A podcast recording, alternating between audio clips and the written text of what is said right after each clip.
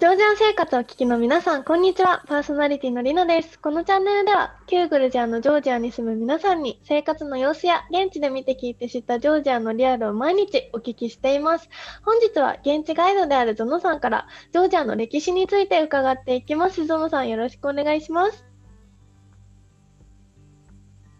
はい、よろしくお願いします。本日はですね、ジョージアの方々が何を大事にしているのか、ジョージア人の方のアイデンティティをお聞きしたいと思うんですけど、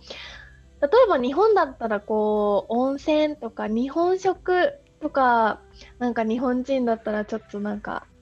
やっぱり大事にしてる部分があると思うんですけど、ジョージアの方にとってそういう大事な要素って何がありますか？まあ、僕もジョージア人じゃないんで、本当の答えはね、わからないかもしれないんですけれども、はい、ジョージア人と、まあ、これまで付き合ってきてて、すごく感じる、ジョージア人をジョージア人たらしめる、あの切っても切り離せない、あの文化であったり、習慣であったり、そういうものなんだろうって考えてみると、やっぱりパッと思いつくのはキリスト教かなって思ったんですね。はい、宗教。あの、はい。前も、あれ、前お話ししたかどうかもちょっと分かんなくなっちゃいましたけど、ジョージアはキリスト教を国の宗教としたのが世界で2番目に古い国なんですよね。はい、あの1番がアルメニアなんですけれども、で4世紀の初めぐらいにジョージアはキリスト教をその時の王様があの我が国の宗教とするっていうふうにしたんですね。だからそれからもう1700年以上経っていて、あのキリスト教国家としては、まあ、あのアルメニアに次ぐ世界最古の国の一つだと思うんででしかも今もすごくキリスト教にすごく熱心というか真面目な敬虔なキリスト教国家なのであのキリスト教とジョージア人っていうのはやっぱり切り離せないと思うんですね。で前回お話ししたようにジョージアっていう国の名前自体があのキリスト教の守護聖人であるセント・ジョージから来てジョージアってなってるんで国名にもそれがキリスト教がありますし国旗にも十字架が5つ赤の十字架が5つあるのがジョージアの国旗なんですけども、キリスト教っていうのはやっぱまず一つ、すごくジョージア人の大事なものだと思ってます。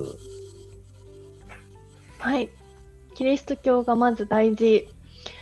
そう、宗教的な前回も前、だいぶ前の回かな、お話をいただきまして、教会があちこちにあるんですけど、じゃあまず宗教。そ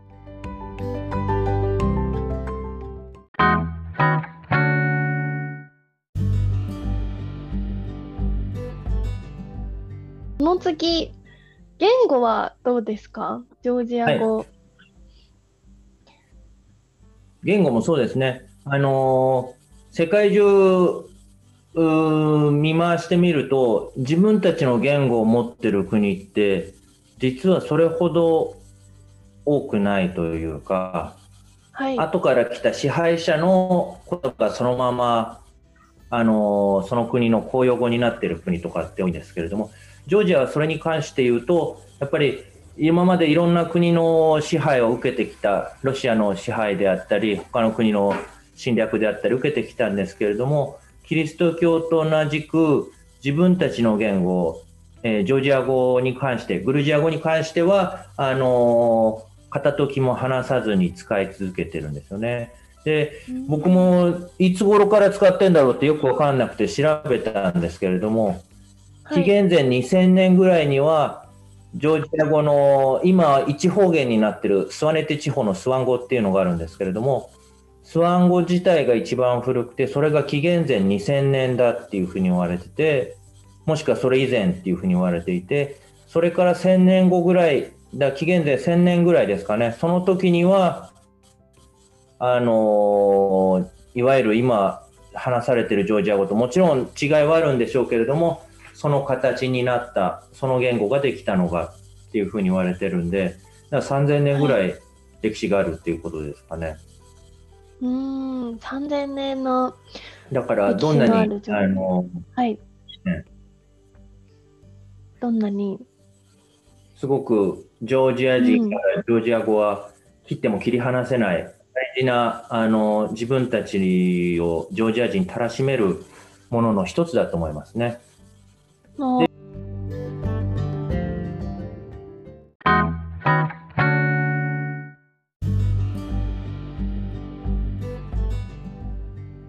ここまで割と、はい。真面目にはい、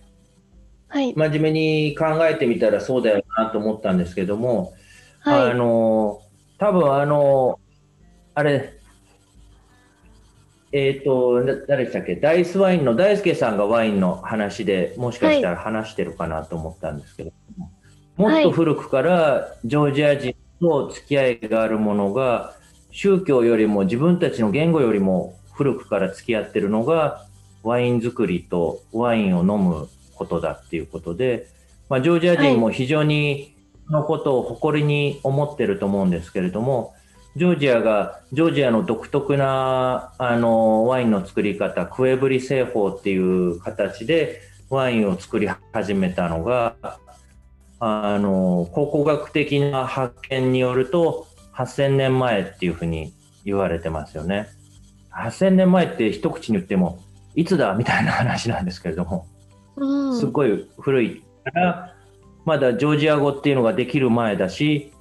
キリスト教が来るよりももっともっと全然前っていうことですね。で、その頃からワイン、ンを作って、ワインを飲んで、で、この間、玉田の話とかもちょっとしたと思いますけれども、はい、玉田っていう文化も非常に古くて、それも紀元前からあったんじゃないかっていうふうに言われているそうなので、ワインを作ってうんうん。ワインを飲む文化っていうのは、あのジョージア人にとってあの一番古くから付き合いのあるもので切っても切り離せないものなんじゃないかなと思いました。おーもう言語が、ジョージア語が形成される前、宗教までもが作られ、作られる前ということなんですけど、ええジョージアの方と実際接する中で、あ、やっぱりワインがすごいアイデンティティになってるなって感じる瞬間とか言動とかってどういうシーンでありますか？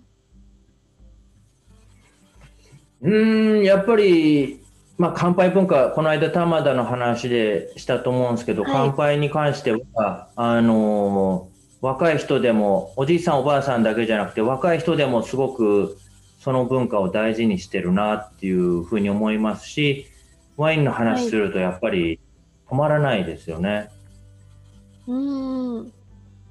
どんなジョージアの方もワインはやっぱり出てきますね。お話に。ね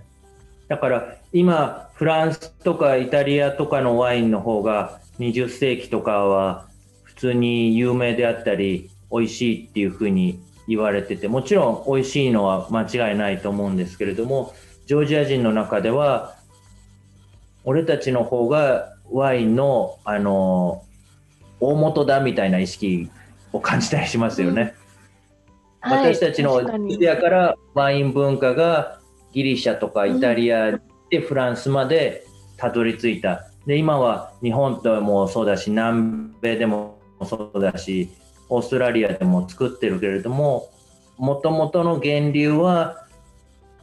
私たちの国だよっていう自負をあの話を聞いてると感じることがありますよね。うん。もう8000年も前からワインを作っているということで、やっぱりジョージアの方たちの誇りとなっているのがジョージアワインだそうです。すごい言語とか宗教より前って相当なこう根本的なものですね。その時代にワイン作りを生み出したっていええうジョージア、すごい国ですね。すごいと思います。1000年前。はい。ちょっとイメージが、1000年前ね。うん。というわけで本日はジョージア人の方々のアイデンティティということで、やっぱりジョージアといえばワインは切り離せないというお話を伺いました。このチャンネルではですね、毎週えっ、ー、と、毎週木曜日がジョージアの歴史についてのお話が聞けますので、ぜひ皆様、フォローして毎週お勉強してみてください。というわけで本日の回以上となります。こちら YouTube 版ではですね、収録の映像とともにリスナーさんからいただいたお便りへの回答も行っております。またノートではですね、毎週の放送予定や出演者の方の SNS を掲載しておりますので、ぜひ合わせてフォローの方よろしくお願いいたします。それでは皆様また次回お会いしましょう。しょう。ありがとうございました。バイバイ。ありがとうございました。